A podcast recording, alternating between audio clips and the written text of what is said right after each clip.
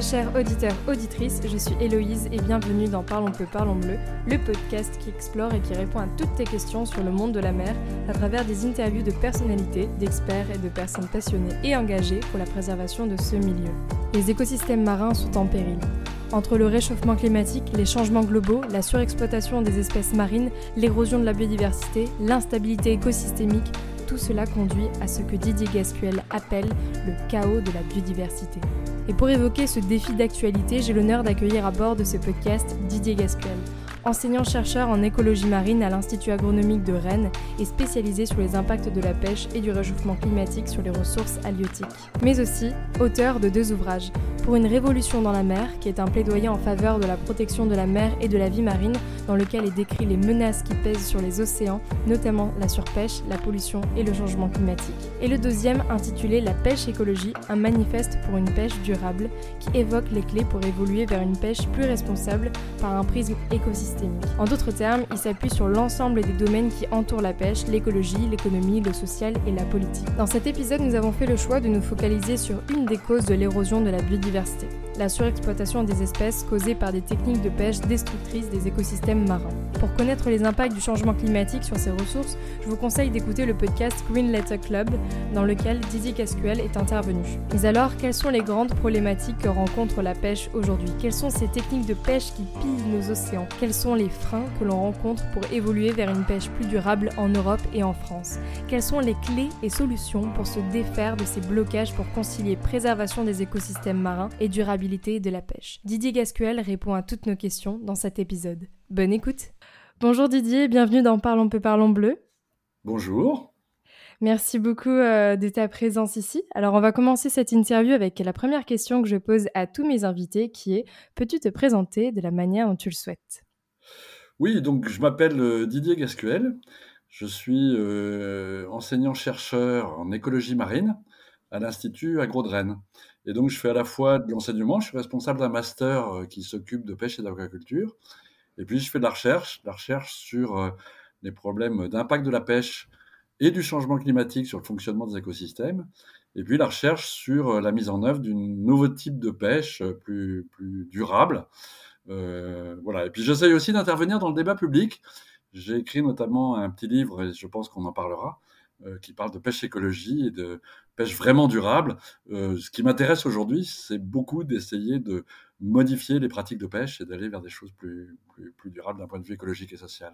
D'accord. Bah, D'ailleurs, je l'ai sous, sous, la main, le petit livre. Très bien. et qu'est-ce qui vous a amené dans ce monde de la recherche et dans le monde de la pêche? Alors, honnêtement, j'y suis tombé un petit peu par hasard. Euh, quand j'étais gamin, c'était très clair que je m'intéressais beaucoup à tout ce qui concernait la nature, l'environnement. Voilà, je souffrais d'habiter en ville, j'étais en région parisienne, hein. je rêvais d'en sortir, je m'intéressais beaucoup à ça. Et puis assez vite, j'ai eu envie de faire l'enseignement et la recherche. Voilà, alors l'un plus l'autre, euh, je me suis retrouvé dans une école euh, d'agronomie qui était à l'époque euh, sur des visions quand même très productivistes, faut le dire. Et je me suis bien demandé ce que je faisais là. Et puis j'ai appris qu'il y avait une formation qui concernait la mer à Rennes. Et donc j'ai été comme étudiant suivre cette formation. Et puis j'y suis resté. Quelques années après, j'y suis devenu enseignant, puis j'en suis aujourd'hui le responsable. D'accord. Et ce lien avec la mer, il est inné? Vous l'avez eu depuis tout petit ou ça c'est venu plus tard? Non, pas vraiment. J'ai fait, un peu de voile quand j'étais jeune, mais, pas plus que ça. Par contre, ce que je peux quand même dire, c'est que, euh, en gros, maintenant, j'y suis depuis euh, bah, quasiment 40 ans. Donc, c'est une histoire de complicité qui s'est créée euh, au, fil des années. Et c'est vrai qu'aujourd'hui, bah, les questions de mer, les questions de pêche, elles m'occupent, je dirais, professionnellement, mais, mais au-delà, c'est devenu vraiment l'un des moteurs de, de mon activité principale, quoi. Très bien. Alors on va aller euh, tout doucement vers le sujet euh, qui nous intéresse aujourd'hui, du coup les questions de pêche. Donc aujourd'hui, comment est-ce qu'on pêche le poisson? Alors, il y, a une très grande diversité euh, d'engins de pêche. Hein. en gros, pour aller vite, il y a deux grandes catégories. Une première catégorie dans laquelle, d'engins de pêche dans laquelle on essaye d'utiliser le comportement du poisson, et c'est le poisson qui vient lui-même se mettre dans l'engin, si je veux dire. C'est ce qu'on appelle les arts, les arts dormants, les lignes, les filets, les casiers. Et puis, il y a une deuxième catégorie dans laquelle euh, on utilise ce qu'on appelle des engins actifs, des arts traînants. C'est principalement le, chalut et la drague, et où donc on va euh, filtrer euh, une partie des eaux de la mer ou racler une partie des fonds marins pour attraper les poissons qui s'y trouvent. Alors aujourd'hui, euh, les arts traînants, euh, et en particulier euh, le chalut, le chalut est aujourd'hui l'engin absolument dominant de la pêche française. Hein, il représente à lui tout seul quasiment 50% des captures et, près de 100% des captures pour certaines espèces, notamment des poissons de fond ou des langoustines, qu'on ne sait plus aujourd'hui en France, en tout cas, capturer qu'avec le chalut. Ok, c'est super quand vous parlez de chalut, parce que justement j'ai plein de questions à ce sujet-là. Euh, notamment parce qu'en France, en février dernier, la France s'est prononcée fermement contre l'interdiction du chalutage dans les aires marines protégées. Qu'est-ce que vous en pensez? Qu'est-ce que ça implique? Oui, c'est quand même une situation euh, assez euh, surprenante pour le moins. un ministre s'est levé pour expliquer qu'il allait défendre fermement l'idée qu'on continue à, a impacté, impacté très très fortement euh, les aires marines protégées. Le, chalut, c'est un engin qui est extrêmement euh, efficace d'une certaine manière en termes de puissance de pêche. Il capture tout sur son passage. Voilà, c'est un bulldozer qui racle les fonds marins en ramassant tout. Mais en même temps, c'est un engin dont on sait aujourd'hui qu'il est très très impactant. Euh, il détruit la faune marine. Hein. Il y a au fond de la mer toute une espèce de forêt animale euh, d'espèces, de crustacés, de vers marins, etc., qui sont à la base des chaînes alimentaires, donc qui sont la fertilité des océans, et le, chalet les, détruit. Et puis, euh, c'est un engin qui... Euh, ben, il faut des gros moteurs pour tirer cet engin-là sur le fond, donc ça dépense beaucoup de gasoil. Il faut savoir qu'aujourd'hui, euh, pour un kilo de poisson pêché au chalut, on dépense entre 1 et 2 litres de gasoil pour chaque. Voilà, donc c'est quand même une situation euh, très étonnante. Et qui dit consommation de gasoil dit émission de, CO2. Donc, voilà, clairement, euh, on va probablement en parler, mais le, chantier qui est, devant nous en matière de pêche durable, c'est de sortir de la dépendance du, chalut. C'est absolument indispensable et, en même temps, c'est inéluctable. On ne peut pas imaginer qu'on va continuer à pêcher en émettant autant de CO2 forcément, euh, l'Europe va à un moment donné euh, siffler la fin de la partie. Donc il faut s'y préparer. Il faut organiser ce que j'appelle euh, un plan de déchalutisation progressive des pêches françaises. Donc les déclarations du ministre n'allaient pas du tout dans ce sens-là. Mmh. Mais du coup, qu'est-ce qui bloque? Parce que là, vous venez d'énumérer, enfin, lister tous les impacts du chalutage, on est tous au courant. Qu'est-ce qui bloque les décisions politiques? Pour changer les choses? Ce qui bloque, c'est en partie le poids des habitudes mais c'est aussi euh, des critères euh, d'économie euh, à, courte vue, c'est le poids des lobbies. On gagne aujourd'hui beaucoup d'argent, et notamment un certain nombre d'armements de, pêche industrielle gagnent beaucoup d'argent avec le, chalut, et donc ne sont pas prêts à, en sortir. c'est vrai que c'est compliqué, parce que on a beaucoup impacté les ressources marines, donc on est aujourd'hui dans une situation de ressources rares, et, on est donc quelque part piégé pour, pêcher les, rares poissons de la mer. J'exagère un peu, mais c'est quand même ça. Pour pêcher les rares poissons de la mer, euh, il n'y a plus que le bulldozer qui, fonctionne correctement. Donc, il faut arriver progressivement à sortir de cette situation, reconstituer des ressources plus abondantes. Et en reconstituant des ressources plus abondantes, on, on rendra de nouveau rentables des engins de pêche qui ont été utilisés euh, dans le passé. On a pendant des siècles exploité les morues, euh, les poissons de fond euh, avec des, lignes. Voilà. Si on essaye aujourd'hui des lignes, ça va pas être très rentable. Mais si on arrive à reconstituer progressivement les stocks, euh, on pourra le faire. Donc ça, c'est vraiment un chantier qui doit être conduit sur, sur la durée et, dans lequel on aimerait bien que les pouvoirs publics, le ministère, etc., appuient plutôt que de freiner. Oui, et un chantier du coup que vous avez euh, quelque part présenté dans votre euh, ouvrage Essai euh, sur la pêche écologie. on va en venir un, peu plus tard. Pour l'instant, j'ai d'autres questions, notamment bah, du coup sur le lobby. Quel est le poids du lobby industriel de pêche aujourd'hui en Europe et en France? Oh, il est malheureusement très fort. Ce qu'il faut bien comprendre, c'est que, en, gros, il y a trois segments dans les pêches françaises ou dans les pêches européennes. Il y a, une petite pêche côtière, euh, des navires de moins de 12 mètres, euh, qui représentent euh, près de trois quarts des, navires à la pêche un, bon quart des, emplois et, finalement euh, pas énormément en, termes de, de, capture parce que ce sont des petits bateaux qui capturent peu. Bon, cela, ça fait du monde, ça fait de l'emploi sur la côte, on en reparlera peut-être. C'est très important en termes d'aménagement du littoral, mais ils ont un poids malheureusement euh, extrêmement faible dans les instances euh, professionnelles et donc dans tout le système de gouvernance des pêches. À l'autre bout, il y a des grands navires de pêche industriels qui font plus de 40 mètres, des fois 80 mètres, 100 mètres, etc. Ils sont très peu nombreux, mais ils font des gros volumes de production. Et incontestablement, ils ont un poids très très important dans la, dans la gouvernance. Mmh. Et puis entre les deux, ben, il y a tout le segment intermédiaire des navires de 12 à, à, à, à 40 mètres, beaucoup de chalutiers parmi ceux-là, un certain nombre de pêcheurs qu'on peut des fois considérer comme artisans, parce que ce sont des patrons qui possèdent leur bateau, Hein, beaucoup de chalutiers de 24 mètres, c'est euh, le, le, le, le, capitaine et aussi le propriétaire euh, du, du, du navire. Euh, Cela participe à la gouvernance, oui, de manière importante, mais je dirais, à mes yeux, se laisse beaucoup entraîner par les, les, les lobbies de la grande pêche industrielle. Mais du coup, ça a un double impact à la fois à l'échelle politique et aussi à l'échelle locale. Oui. On a vu, c'est vrai que les, les réactions avec l'enflammement de, de l'OFB qui a pris feu suite à des décisions justement du coup, ce lobby a un impact politique, mais aussi local. Oui, très fort. Enfin, ce qu'il faut bien comprendre, c'est que euh, la situation des, des, pêches était tellement mauvaise euh, dans la fin des années 90, il y a une vingtaine d'années, que euh, on a pris des mesures et il y a eu à un moment donné un certain consensus pour que des mesures très fortes soient prises. Bon, ces mesures, elles ont beaucoup conduit à, à, à, casser un certain nombre de navires, hein, ce qu'on appelle les plans de sortie de flotte. On a financé massivement euh, le retrait d'un certain nombre de navires. On a mis aussi en place des quotas de pêche, etc. Bon, toutes ces mesures ont été extrêmement euh, douloureuses pour le secteur des pêches. Elles ont permis en partie d'améliorer la situation, insuffisamment à mes yeux, mais quand même d'améliorer la situation des stocks. Mais elles ont été beaucoup faites au détriment de la petite pêche côtière. Pas seulement, mais beaucoup au détriment de la petite pêche côtière. Et donc, il y a un ressenti des pêcheurs qu'on peut évidemment bien comprendre, qui euh, considèrent que euh, l'Europe, euh, ben, quelque part, veut, veut c'est vécu comme ça, hein, veut, veut la mort des pêches.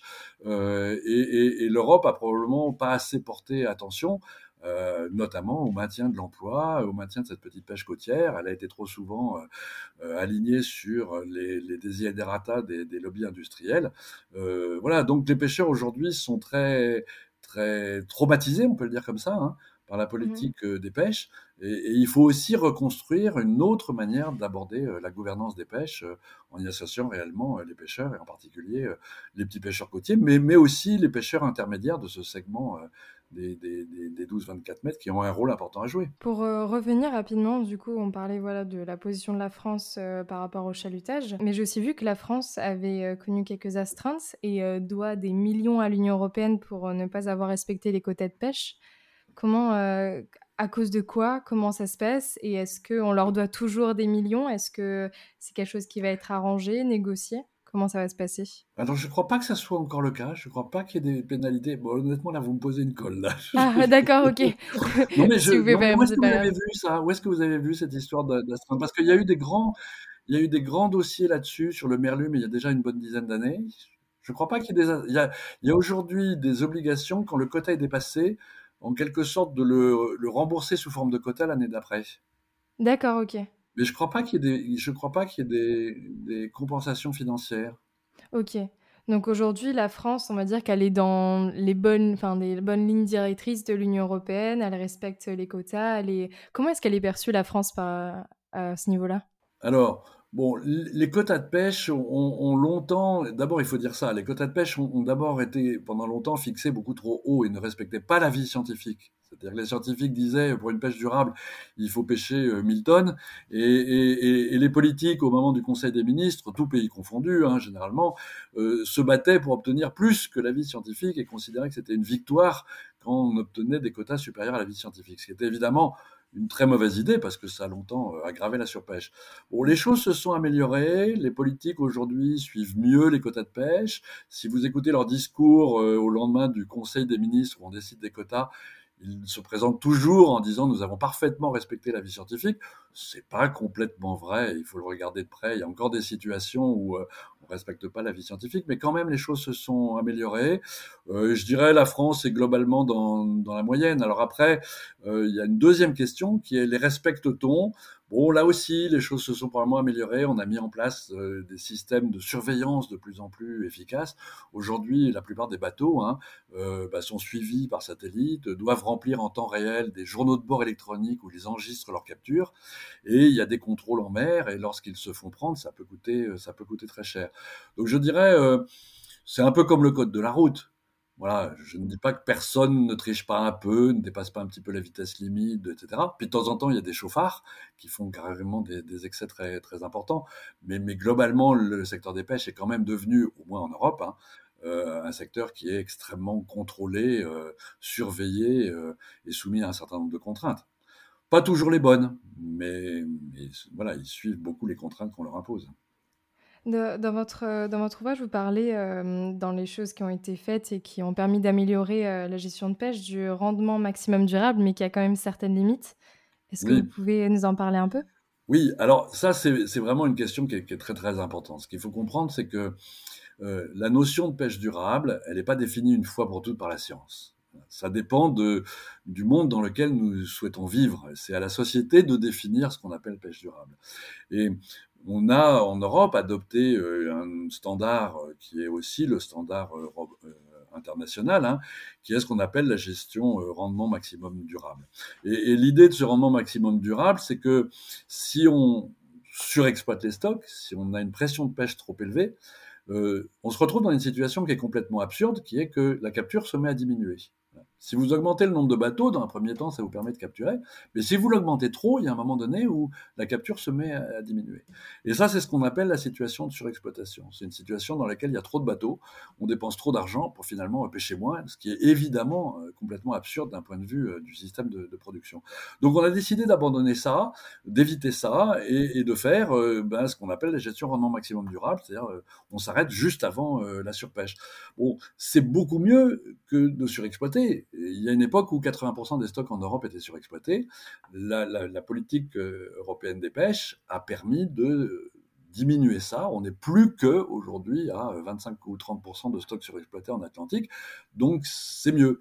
En même temps, euh, c'est une vision qui s'appuie quand même sur euh, bah, les modèles qui ont été construits par les scientifiques il y a aujourd'hui plus d'une cinquantaine d'années, qui est ce qu'on appelle les modèles monospécifiques, dans lesquels on raisonnait espèce par espèce comme si les espèces interagissaient pas entre elles. Et la seule question qu'on se posait, c'est euh, euh, comment on fait pour que euh, le renouvellement de l'espèce soit assuré? Donc, le gestion, la gestion rendement maximum durable, ça, ça fonctionne. Elle assure une quantité de biomasse qui est suffisante. On laisse dans la mer suffisamment de géniteurs, notamment pour que les, ressources se renouvellent. Mais on n'a pas tenu compte dans ces modèles des interactions entre espèces. Et donc, en fait, on peut diminuer beaucoup une espèce, il y a toujours assez de géniteurs, les poissons sont extrêmement féconds, hein. donc on peut diminuer une espèce euh, par trois, euh, c'est le rendement maximum durable, il y a suffisamment de géniteurs, euh, mais si on regarde comment fonctionne l'écosystème, eh ben, ça veut dire qu'on a diminué par trois chacune des espèces, et puis ça a des effets en chaîne sur toutes les espèces. Euh, et puis, on n'a pas non plus pris en compte les impacts sur les fonds marins, on n'a pas pris en compte euh, les captures accidentelles d'espèces sensibles, les, les, oiseaux, les mammifères marins, etc. Donc, on a une gestion au RMD qui, je dirais, mieux que la surpêche, mais, mais très insuffisante par rapport à eh ben, une gestion globale à l'échelle des écosystèmes. Justement, quand vous, quand vous parlez euh, d'absence d'impact dans votre, dans votre ouvrage, donc je vais citer un peu, c'est l'absence de surexploitation ne signifie pas absence d'impact. Donc vous parlez voilà aussi de la disparition des vieux poissons euh, qui conduit à dépeupler, les mers. Et d'ailleurs, ça me fait penser à une conférence que, j'avais regardée où vous, vous expliquez qu'avant, bah, les peintures montrent l'histoire dans les ouvrages, dans les anciens ouvrages. Euh, on parlait d'une mer qui était vraiment peuplée, mais euh, de, de, milliers de poissons autour des bateaux. Étaient vraiment, on ne savait plus quoi en faire. Oui, oui. Alors il y a, dans les, représentations artistiques des fois des parts d'exagération, mais ce que ça nous dit, c'est quand même euh, euh, très clair, c'est que effectivement la mer était avant pleine de vieux et de gros poissons. Voilà, euh, on sait aujourd'hui réestimer ça, et puis on a fait beaucoup d'analyses historiques, etc. Ce qu'il faut comprendre, c'est que effectivement, contrairement à ce que pense le grand public, si la mer se vide, c'est pas tellement, au moins dans un premier temps, hein, c'est pas tellement un problème de régénération. C'est pas un problème de diminution des jeunes poissons, de reproduction, de renouvellement. Dans un premier temps, il y a toujours des jeunes poissons parce qu'il suffit de quelques géniteurs pour euh, voilà pondre une morue pond des milliers, des centaines de milliers d'œufs. Donc euh, euh, même s'il y en a plus beaucoup des, des morues adultes qui se reproduisent, il y a toujours des jeunes. Par contre, ce qui disparaît dans un premier temps, effectivement, ce sont les vieux poissons. Aujourd'hui, à peu près tous les stocks euh, de poissons, on commence à les pêcher dès l'âge de 1 an, certains à l'âge de 2 ans, et puis on en prend une bonne proportion, et puis on recommence l'année d'après, on recommence l'année d'après, ce qui fait que à peu près aucun poisson ne peut euh, atteindre les âges, n'a la moindre chance d'atteindre des âges de 4 ans, 5 ans, 6 ans. Donc ces vieux et gros poissons, voire les poissons d'âge intermédiaire, qui faisaient des grosses biomasses dans la mer, ils ont euh, disparu. Euh, on ne les a plus, euh, sauf là où on prend des mesures radicales pour, éventuellement les, retrouver. Ce qui nous manque, oui, et l'enjeu aujourd'hui, c'est de remettre dans la mer des vieux et des gros poissons qui ont disparu. Et aussi, je voulais parler d'un sujet qui, qui monte un peu en puissance en ce moment et qui est aperçu comme une solution. On a tendance à présenter du coup l'aquaculture comme une pratique qui va venir succéder à la pêche, qui a vocation à la remplacer à la remplacer, pardon. Euh, mais vous dites, dans votre essai, depuis la fin de la Seconde Guerre mondiale, la production aquacole double approximativement tous les 9 ans et a dépassé la production de la pêche depuis 2019. Pour autant, dans, une, dans aucune région du monde, cette explosion de l'offre n'a conduit à réduire la pression de pêche. Il faut donc l'affirmer avec force, la pêche n'est en rien une relique d'un passé révolu condamné à être progressivement remplacé par l'aquaculture. Oui, je crois très très profondément à ça. C'est-à-dire que cette idée qu'il faut absolument que toute notre nourriture vienne de systèmes de production artificialisés. C'est une idée qui probablement vient de très très loin dans l'histoire, peut-être de la révolution du néolithique, en tout cas de la révolution industrielle, etc. Et finalement, c'est une vision productiviste voilà, je prétends que c'est une vision productiviste. Alors, il faut développer une aquaculture, surtout si on arrive à développer une aquaculture vertueuse, ce qui n'est pas le cas de l'aquaculture qu'on a chez nous. Mais il faut développer une aquaculture vertueuse, et notamment, on le fait en Asie, on le fait en Afrique, et il y a des objectifs de sécurité alimentaire qui sont très, très importants. Mais ça, ça ne remplace en rien la pêche. De toute façon, la pêche, elle est là, il y a une demande, c'est pas parce qu'on augmente l'aquaculture qu'on diminue la pêche. Et à rebours, je prétends que la pêche, ben, surtout si on fait une pêche durable, si on fait cette pêche écologique, j'appelle de mes voeux, eh bien, euh, c'est une façon de rester dépendant, de rester dans l'écosystème et d'accepter notre rôle au sein de l'écosystème. Oui, nous sommes des prédateurs dans l'écosystème et à nous d'être des prédateurs intelligents de façon à vivre en harmonie avec l'écosystème. Euh, pendant des millénaires, les hommes ont vécu euh, au sein des écosystèmes euh, et, je pense, alors on ne va pas revenir au temps préhistorique et Dieu merci, on a fait beaucoup de progrès sur d'autres plans. Hein, euh, voilà, mais il faut réinventer une pêche moderne euh, qui soit en pleine harmonie avec la nature. C'est quand même le grand chantier de la crise écologique aujourd'hui, c'est de mm. retisser le lien entre l'homme et la nature. Et je pense que la pêche peut être un des secteurs qui nous aide à ça, parce que si nous voulons nous nourrir sur la nature, alors il faut que nous en assurions la durabilité à moyen, à court et à long terme, et dans toutes les dimensions, en respectant les habitats, en respectant les espèces sensibles, etc. Donc ça nous oblige vraiment à réfléchir euh, à notre lien à la nature, et, pas seulement à euh, un lien comme ça extérieur, où la nature, elle nous est externe, on la regarde, on la protège. Non, non, on, en est membre, on en fait partie, on fait partie des chaînes alimentaires, euh, et, il faut qu'on arrive à, s'inscrire de manière harmonieuse dans ce fonctionnement d'écosystème. Mmh. Vous me faites un beau relais parce que pour moi, j'avais l'impression, enfin, c'est mon ressenti dans votre ouvrage, replacer l'homme dans son écosystème, c'est vraiment la ligne directrice de votre essai sur la pêche écologie, dont on va parler maintenant. Ah, donc, si vous deviez expliquer la pêche écologie à quelqu'un qui n'en a jamais entendu parler, comment est-ce que vous le décrirez? Oui, alors je vais, commencer par dire que le mot, c'est évidemment par euh, analogie avec euh, le, terme d'agroécologie. Hein. En matière agricole, on essaie d'inventer une nouvelle forme d'agriculture plus respectueuse des écosystèmes. On appelait ça l'agroécologie. Donc moi, j'ai repris le mot en disant, bah, de la même manière, en matière de pêche, il faut qu'on invente une nouvelle manière de pêcher, une nouvelle manière de penser de gérer la pêche. C'est ce qu'on appelle la pêche écologie. Alors, il y a, deux principes fondamentaux dans cette histoire-là. Le premier, c'est que il faut absolument essayer de minimiser l'ensemble de nos impacts sur l'écosystème. La question qu'on doit se poser, c'est comment chaque kilo de poisson qu'on pêche, on fait pour le pêcher avec le moins d'impact possible sur les écosystèmes. Le moins d'impact sur la ressource exploitée, mais aussi le moins d'impact sur les fonds marins, le moins d'impact sur les captures accidentelles, le moins d'impact sur le fonctionnement global de l'écosystème. Euh, et on va peut-être y revenir, mais il y, a, y, a, tout un ensemble de moyens pour faire ça. On sait qu'on a la possibilité de pêcher autant qu'aujourd'hui, avec beaucoup, beaucoup moins d'impact. Il faut mettre toute la connaissance qu'on a, tous les processus d'innovation, toute l'intelligence des acteurs autour de cet objectif, euh, réduire les impacts et inventer une pêche douce, respectueuse des, écosystèmes. Donc ça, c'est le premier principe. Et puis, il y a un deuxième principe qui est de dire que dans un pays comme le nôtre, pourquoi on pêche finalement? On pêche à la fois pour avoir évidemment des protéines alimentaires qui vont contribuer à notre, euh, nourriture. Hein. Voilà, pêche, elle existe d'abord pour ça, et s'il n'y avait pas ça, elle n'aurait pas de raison d'être. Mais la pêche, chez nous, elle a une autre fonction qui est aussi très importante. C'est qu'elle contribue à l'aménagement des territoires côtiers. La pêche, ce sont des ports avec des bateaux, et donc ce sont aussi des secteurs amont, des secteurs aval, la transformation du poisson, le commerce, etc. Mais c'est même beaucoup plus que ça. C'est souvent l'ensemble de la vie sur, la côte. Je, je dis souvent, c'est le coiffeur, le garagiste, l'instituteur qui sont dans le bourg et qui seraient pas là si la pêche n'était pas là et qui d'ailleurs disparaissent euh, aux endroits où la pêche, euh, où la pêche disparaît. Donc euh, la pêche, elle a cette fonction d'aménagement du, du, territoire. Et donc si on veut construire une pêche écologique qui joue pleinement ce rôle, il y a une autre question qu'il faut se poser devant chaque kilo de poisson, c'est ce kilo de poisson, est-ce qu'il contribue par sa valorisation au bien-être de l'ensemble de la société Il faut éviter les situations dans lesquelles la rente économique qu'on tire de la nature elle est captée par quelques armateurs, quelques riches armateurs industriels, leur seul profit. Il faut faire que le kilo de poisson, eh ben, il bénéficie euh, à créer de l'emploi, euh, à créer de l'activité, à créer de l'équilibre économique, social et sociétal sur la côte. Euh, et ça, ça conduit notamment à privilégier partout où c'est possible, on ne peut pas le faire partout, mais partout où c'est possible, eh ben, une petite pêche côtière qui est riche en emplois et qui contribue à l'activité du, du littoral.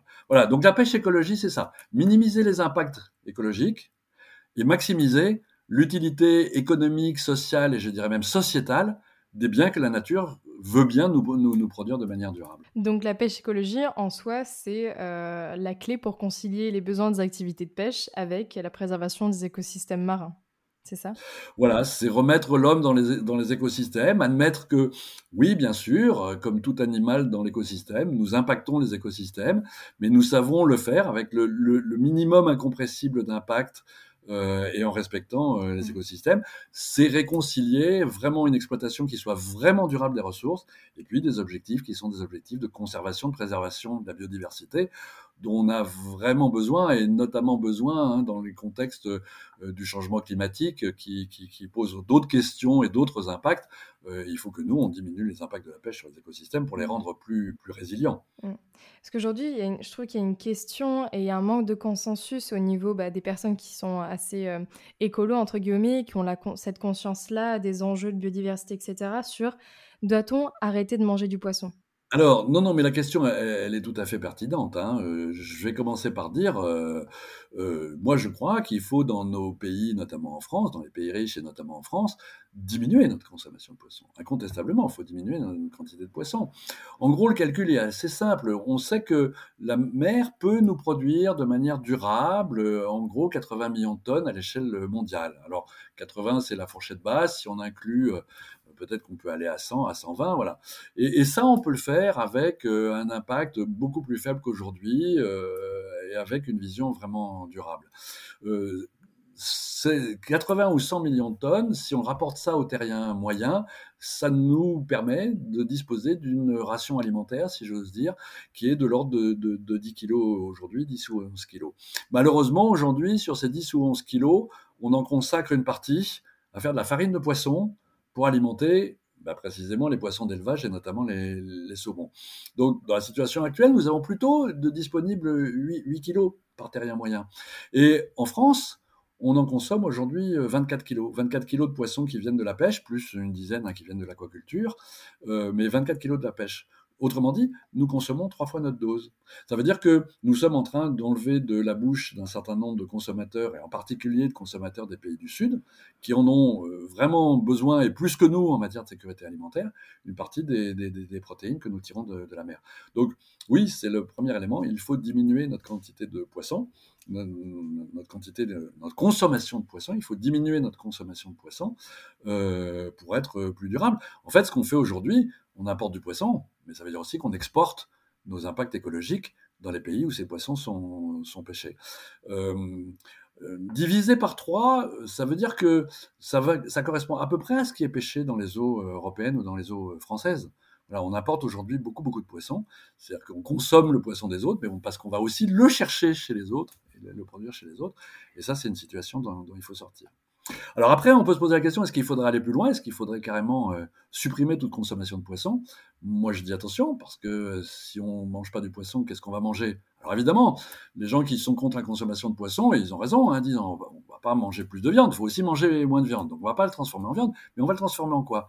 En protéines végétales donc on va aller déforester un certain nombre de forêts pour faire du soja, pour faire du quinoa, pour faire du etc. On va basculer les impacts qu'on a en mer sur la terre. Euh, on ne peut pas imaginer d'arrêter de manger du poisson sans, de toute façon, augmenter nos impacts sur la Terre. moi, je préfère qu'on ait une vision globale à l'échelle terrestre, en disant il faut à l'échelle terrestre arriver à s'alimenter de manière durable, et les protéines que peuvent nous fournir la mer, sous réserve qu'on les prélève de manière euh, durable, eh ben, elles font partie de l'équation, elles vont nous aider à avoir justement une alimentation euh, plus respectueuse de l'écosystème terrestre en, général. Mmh. Sans oublier, comme vous l'avez dit, la pêche, c'est aussi euh, une activité qui structure les zones côtières, donc c'est une activité économique assez importante. Donc il faut faire vivre les petits pêcheurs, les, artisans. Et euh, pour moi, c'est l'une des raisons aussi pour lesquelles je, diminue drastiquement ma, ma, consommation de poissons, mais je n'arrête pas parce que moi, je vis à Marseille, je suis proche des, pêcheurs et je sais à quel point c'est un métier difficile. Et pour s'adapter justement à tous ces impacts au réchauffement climatique, aux nouveaux quotas, ces nouvelles gestions pour une pêche plus durable, c'est d'autant plus compliqué parce qu'ils n'ont pas forcément les moyens de, faire mieux en fait. Oui, oui, mais, moi je crois vraiment à ça. Il faut consommer le poisson comme une fête. Et du coup, en profiter pour aller vers la qualité, hein, privilégier la consommation de poissons qui viennent de la petite pêche côtière, regarder sur l'étiquette quel est l'engin de pêche. Hein, il y a des engins de pêche qui sont moins impactants que d'autres, donc il faut les, privilégier. Euh, voilà, ça fait partie de l'équation. Euh, il faut une fois pour toutes admettre que, en tant qu'être vivant, nous sommes en interaction avec les écosystèmes, donc nous les impactons. La question, euh, je pense, que c'est une quête complètement vaine d'imaginer qu'on pourrait ne pas impacter les écosystèmes. Mmh. Il faut qu'on arrive à recréer ce lien d'harmonie entre nous et la nature et la pêche, euh, la pêche, elle est très utile pour ça. Mm. Mais la seconde question qui vient avec doit-on arrêter de manger du poisson ou doit-on diminuer notre consommation, c'est est-ce que notre choix va avoir un impact sur les lobbies à, à plus grande échelle en fait? Est-ce que notre choix, notre, euh, nos actions individuelles peuvent avoir un impact? Oui, alors c'est la question du pouvoir des consommateurs. moi, je pense que la question du pouvoir des consommateurs, il y a deux manières de la voir. Il y a un certain nombre de pays dans lesquels on, a cette idée que euh, eh ben, c'est finalement les consommateurs qui vont décider de la politique des pêches. Et que finalement, euh, la régulation collective, euh, l'impact du politique, on pourrait s'en passer. D'ailleurs, disent les, défenseurs de ce point de vue, les politiques sont pas efficaces, donc on va remplacer ça par le pouvoir du consommateur. Moi, je pense que c'est une façon très dangereuse de voir les choses, parce que la pêche, c'est très compliqué. Il faut mettre en place des quotas, il faut avoir des réglementations sur les maillages, il faut, etc., etc. Donc, clairement, il y a des réglementations qui doivent, qui sont là en place et puis qui sont à améliorer, etc. et qui dépendent de choix politiques et de responsables politiques et le consommateur peut pas remplacer ça.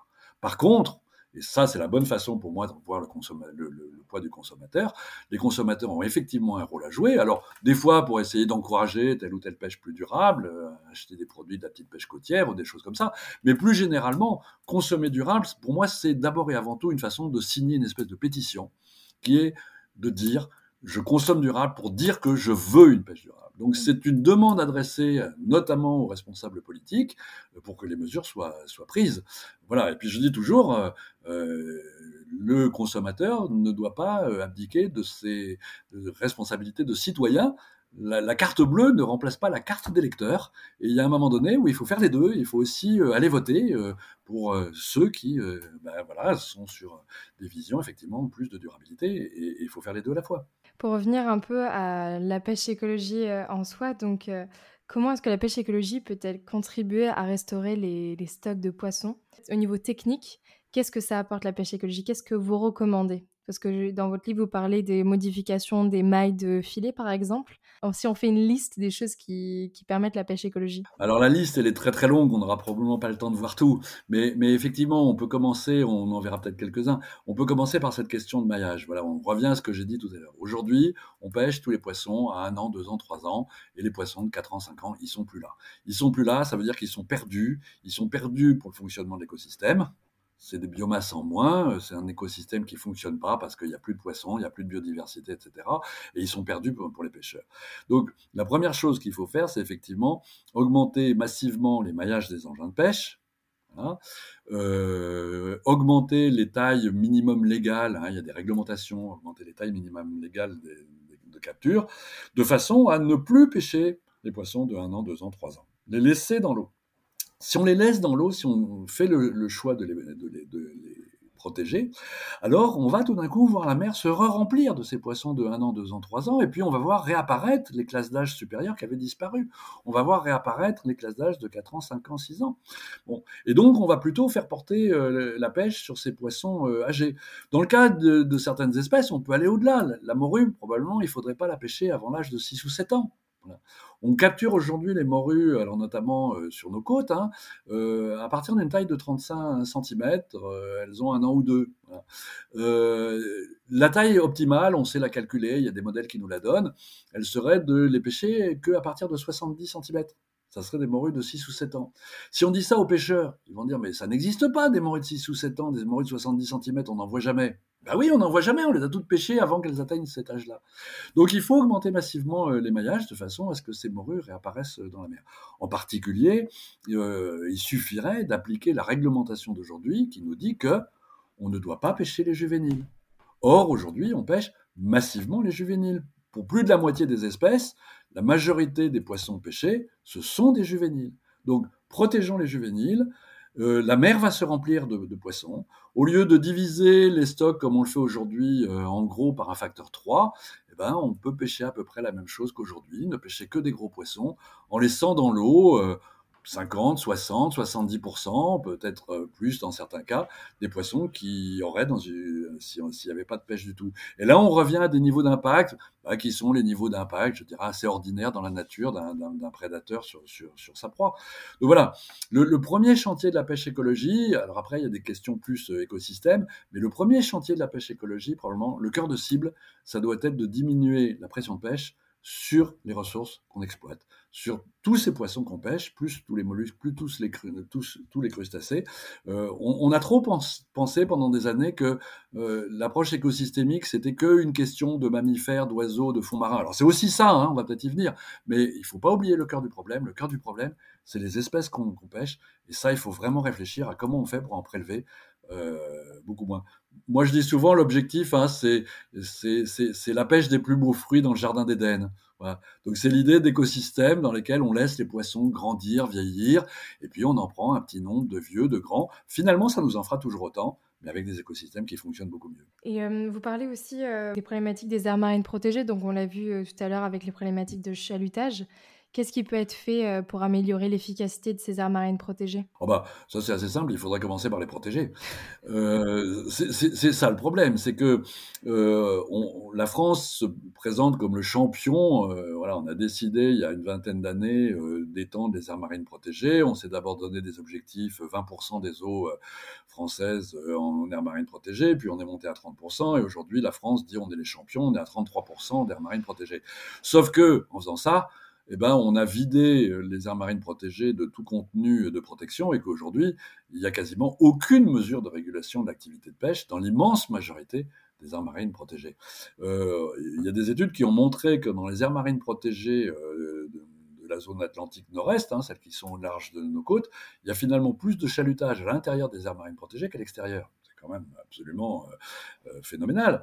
Bon, et, et c'est pas que les pêcheurs fraudent c'est pas que les pêcheurs fraudent, c'est qu'il n'y a pas la moindre règle qui prévoit que il y a des autorisations dans les aires marines euh, protégées. Donc, ce sont des aires marines protégées de papier. Mm. Il faut le dire telles qu'elles sont. C'est pour faire du chiffre, c'est pour euh, pouvoir gonfler les muscles en disant qu'on a tout bien fait. Alors, en fait, en réalité, on a, on a rigoureusement euh, rien fait. Donc, donc, moi, je dis oui, il faut protéger. Et si on protégeait vraiment, pour de vrai, déjà 5% des eaux de l'Atlantique Nord-Est, 10% des eaux françaises, ça serait déjà un progrès phénoménal. Ce serait déjà un progrès phénoménal. Bon, c'est vrai qu'aujourd'hui, on a tellement multiplié partout les aires marines protégées qu'on se dit, bah, là, si on les ferme du jour au lendemain, euh, ça va être compliqué pour les pêcheurs. Quoi, hein. En fait, il faut reprendre le chantier. Il faut reprendre le chantier à zéro parce qu'on ne les a pas forcément non plus mis au bon endroit. Voilà. Aujourd'hui, on a des cartographies assez précises de quels sont les endroits les plus impactés par le chalut, donc probablement les zones qu'il faudrait fermer de manière prioritaire. Ce mmh. C'est pas toujours là où on a mis les aires marines protégées. Donc c'est un dossier qui est, entièrement euh, à reprendre. Et, moi, effectivement, quand il y a eu cette polémique il y a quelques mois là, j'ai regretté que M. Berville, le, ministre, n'en profite pas pour dire, bah euh, oui, c'est peut-être pas les aires, c'est peut-être pas les aires marines protégées qui existent aujourd'hui qu'il faut fermer parce qu'elles ont peut-être pas été mises au bon endroit. Mais il y, a un grand chantier à, entreprendre et, ouvrons une concertation pour, reprendre ça. Je pense en particulier que euh, un, des grands enjeux, hein, c'est euh, comment on fait pour sortir du chalut. Euh, comment voilà, le, chalut est condamné à disparaître, ne serait-ce que pour des raisons d'émission de, CO2. si, si, on n'organise pas ça, euh, on va assister dans les années à venir à des plans de sortie de flotte. On enverra à la casse les uns derrière les autres les chalutiers.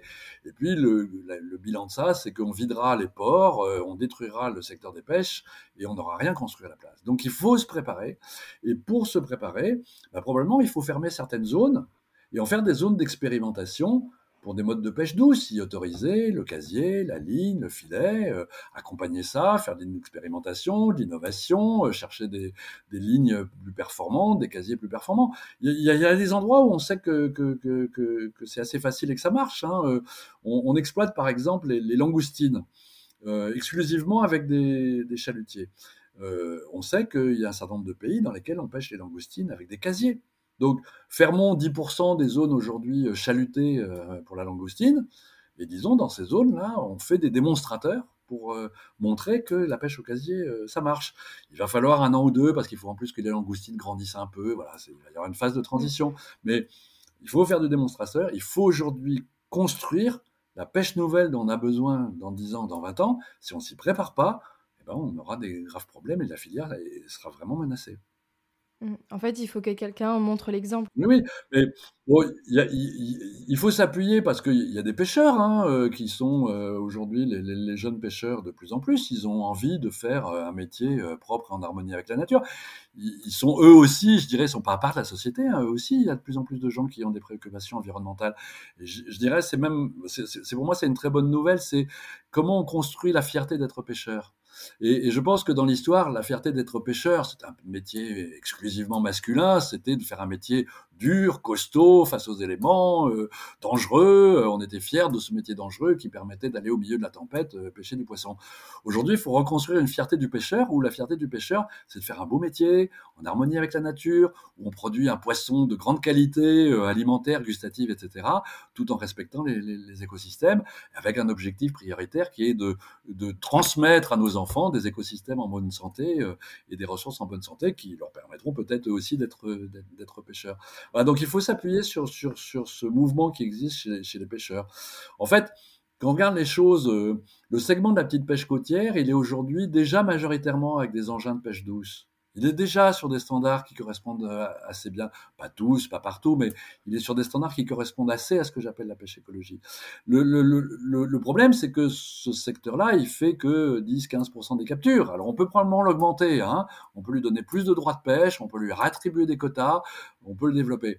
Mais il reste que le, grand, la grande difficulté pour moi, le grand chantier, c'est comment on fait basculer dans la pêche écologique le secteur intermédiaire des bateaux de 12 à 24 mètres, qui sont aujourd'hui euh, majoritairement au chalut, qui euh, sont ceux qui nous produisent une très grosse partie de notre approvisionnement en poissons, et notamment bah, le poisson euh, dans les grandes surfaces, etc., etc. Comment ce système à la fois de production, ce système de commercialisation, on le fait muter vers des pratiques plus écologiques? Comment on invente les, engins de pêche douce? Comment on recrée de la pêche au casier, à la ligne, euh, au filet, euh, dans ce segment intermédiaire pour exploiter bah, les ressources du large où les petits bateaux côtiers peuvent pas aller et qui, qui fournissent une partie importante de la production? Mais du coup, je vous la pose la question, comment est-ce qu'on fait pour faire euh, ce balancier, ce changement? Bah, Alors, euh, un, on fait ce que j'ai déjà un peu dit, on, enfin, on, fait déjà deux choses que j'ai dit. On commence par imposer aux chalutiers des maillages plus importants, ce qui va déjà à la fois mettre de plus de poissons dans la mer, faire qu'on aura moins d'impact, moins d'émissions de CO2, parce qu'avec des maillages moins importants, euh, on peut, en fait, on montre que on peut, on peut pêcher la même chose qu'aujourd'hui avec des maillages plus importants en laissant deux fois plus de poissons dans la mer. Et s'il y a deux fois plus de poissons dans la mer, ça veut dire aussi qu'on peut sortir moins souvent, on peut moins impacter. Donc ça, c'est une première étape. Et dans le même temps, il faut faire des zones de démonstration où on ferme au chalut et on commence à regarder si on peut pêcher à la ligne, au casier. Voilà. Ifremer essaye de développer actuellement des casiers à poissons et on sait qu'il y a des pêcheries, notamment dans le Pacifique, hein, des grandes pêcheries de poissons de, fond qui se font, qui se font au casier. Donc voilà, il faut faire ça. Et puis alors, il y a une autre chose qu'il faut faire, je pense, c'est développer ce qu'on appelle l'approche par flottille. L'approche par flottille, ça consiste à regarder, à faire le bilan flottille par flottille de euh, quels sont les impacts écologiques et quelles sont les performances économiques et sociales de chaque flottille. Donc prenons le segment des chalutiers de 24 mètres, des ligneurs euh, de la pointe de Bretagne, des caseilleurs euh, qui ciblent le, bulot. Voilà. Prenons chaque segment des flottilles, chaque, segment de la pêche française, chaque flottille, et puis regardons quels sont ces impacts écologiques sur l'espèce pêchée, sur les fonds marins Est-ce qu'il y a des captures accidentelles Est-ce qu'il y a d'autres impacts sur, sur, les écosystèmes Et quelles sont ses performances économiques et sociales Est-ce qu'elle crée de l'emploi Est-ce qu'elle crée de l'emploi direct Est-ce qu'elle crée de l'emploi indirect Est-ce qu'elle contribue ou pas à l'aménagement euh, côtier, etc. Une fois qu'on aura cette cartographie, euh, eh ben d'abord on aura un outil de pilotage pour nous dire voilà les bonnes pratiques, voilà là où il faut travailler, voilà ce qu'il faut améliorer. Et, on va se retourner vers les flottilles en leur disant ben, vous, vous faites bien là, là, vous faites moins bien, comment on fait pour s'améliorer, etc. Et puis éventuellement, euh, on va encourager les pratiques vertueuses euh, et, on, va faire de l'incitation économique. On, on a un moyen très fort de faire de l'incitation économique en matière de pêche, c'est la distribution des quotas. Euh, le règlement européen prévoit que on pourrait distribuer une partie des quotas en fonction de la performance euh, environnementale ou sociale des flottilles de pêche. C'est une possibilité qui n'est aujourd'hui pas utilisée. Donc utilisons-la, mettons 10, 20, 30% des quotas qui sont distribués à ceux qui ont les pratiques les plus vertueuses. Et ça, c'est une façon de créer une spirale euh, positive où chacun essaiera d'être toujours le plus vertueux et, où progressivement on va améliorer la situation à la fois euh, en matière euh, environnementale et en matière sociale. On va tout doucement se diriger vers la fin de, cette interview avec une petite dernière question quand même au niveau de la pêche parce que du coup là on a parlé des impacts, on a parlé de quelques solutions. mais du coup, quelles sont vos perspectives d'avenir pour la pêche écologie et pour le secteur de la pêche? Ben, c'est effectivement, c'est évidemment une, bataille. Hein. Euh, moi, je crois que la pêche, elle est vraiment un tournant aujourd'hui. Hein. Euh, et elle le vit comme telle. Elle se sent aujourd'hui très menacée. Et c'est vrai qu'elle est menacée. Hein. Elle est menacée ben, parce que le gasoil est en train d'augmenter, que les objectifs carbone sont en train de devenir prédominants. Elle est menacée aussi parce que euh, il y a la question du changement climatique qui arrive qui est déjà là, hein, qui a des impacts très forts. On n'en a pas parlé, mais le changement climatique, ce sont déjà des ressources qui s'effondrent. Voilà, euh, les stocks de morue s'effondrent, le stock de bulot s'effondre, le stock de sol du golfe de Gascogne s'effondre, et tout ça, ce sont des effets du, du, changement climatique.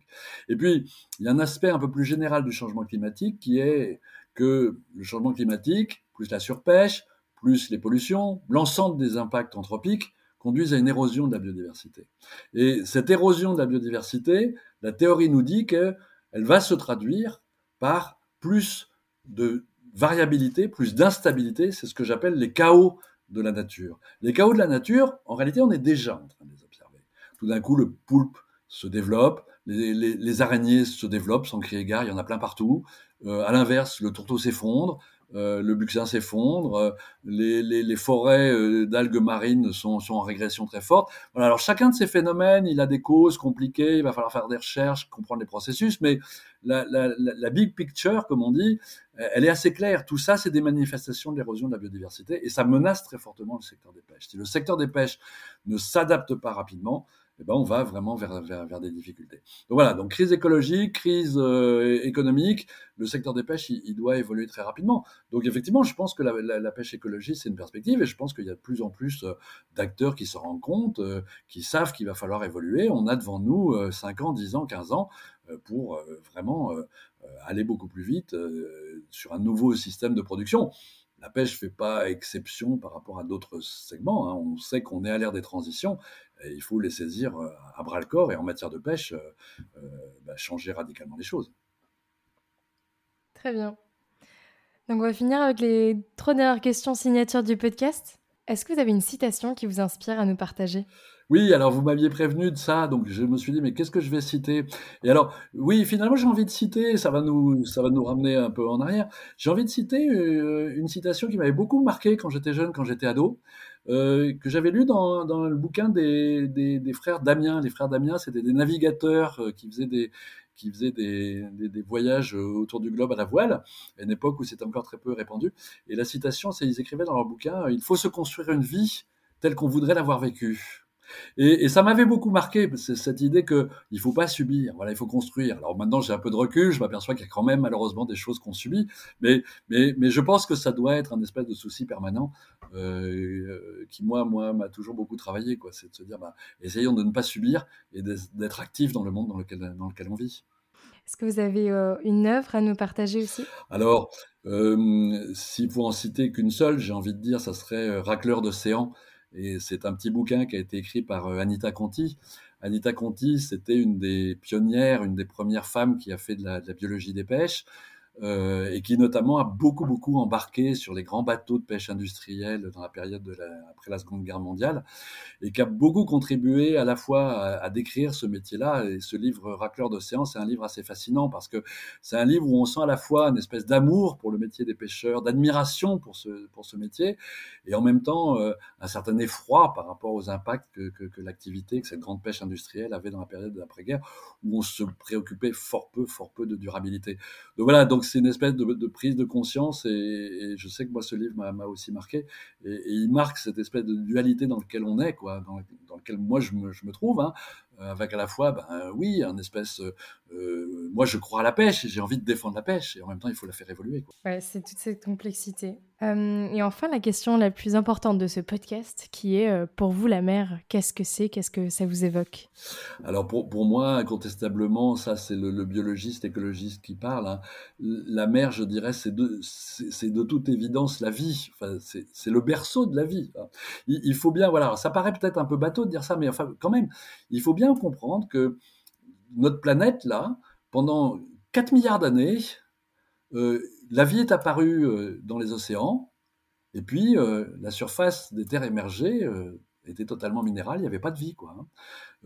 La vie sur Terre, elle n'est apparue qu'il y, a, que, il y a, si j'ose dire, 400 millions d'années. Donc ça veut dire que, vous voyez, 400 millions d'années, 4 milliards, les 9 dixièmes de la vie sur Terre, ça a été une vie qui n'était que, que, que, dans la mer. Euh, ce qui s'est passé à Terre, c'est le dernier, le dernier dixième de, de, de l'histoire. Euh, voilà, donc moi j'ai toujours ça en tête. La, la, la, vie, elle vient de la Terre. Euh, et puis il y a autre chose qui pour moi est assez fascinant. C'est, on s'en rend pas compte, mais le monde terrestre dans lequel nous vivons, c'est d'abord un monde végétal. Si vous faites le, le, le somme de, de, tous les végétaux euh, sur la partie terrestre, ça représente 90% de la biomasse et les animaux représentent que 10%. Voilà. Donc nous, animaux qui vivons à terre, nous sommes très, très, minoritaires, très minoritaires. Et à l'inverse, dans le milieu marin, 80% de la biomasse, c'est le monde animal. Donc c'est voilà, c'est l'origine de la vie, c'est une vie primitive, et puis c'est un monde assez fascinant parce que c'est un monde animal avec toutes ces relations euh, entre espèces, toute cette biodiversité, tout ce fonctionnement des réseaux trophiques. Euh, voilà, alors moi ça me fascine, et puis c'est aussi mes objets de, recherche, et c'est mes objets qui, qui motivent mon action pour aller vers une pêche plus durable. Ouais, la mer, c'est un monde qui nous fascine en effet. Merci beaucoup euh, Didier pour toutes ces réponses. J'avais tellement envie à, chaque, à chaque question d'aller encore plus loin, mais je pense que sinon ça ferait une interview qui durerait une journée. Oui, on pourrait y consacrer. on n'en aurait pas fini. Mais en tout cas, merci Héloïse oui. pour cette euh, voilà pour cette discussion. C'était aussi très très agréable. Merci beaucoup Didier. Et voilà, c'est la fin de cet épisode et j'espère qu'il t'a plu. Si c'est le cas, n'hésite pas à t'abonner, à liker, à écrire un commentaire pour nous dire ce que tu as appris, ce que tu as aimé de cet épisode et de ce podcast. Et surtout, n'hésite pas à partager cet épisode autour de toi pour sensibiliser ton entourage aux enjeux de la pêche. De mon côté, j'ai passé un agréable moment avec Didier Gasquel, à travers lequel j'ai beaucoup appris. Et je conclurai sur ces mots qui, je pense, reflètent bien le principal enjeu que nous rencontrons aujourd'hui. Il faut absolument replacer l'homme au cœur des écosystèmes non pas en tant que suprématie, mais en tant qu'espèce vivante parmi les autres.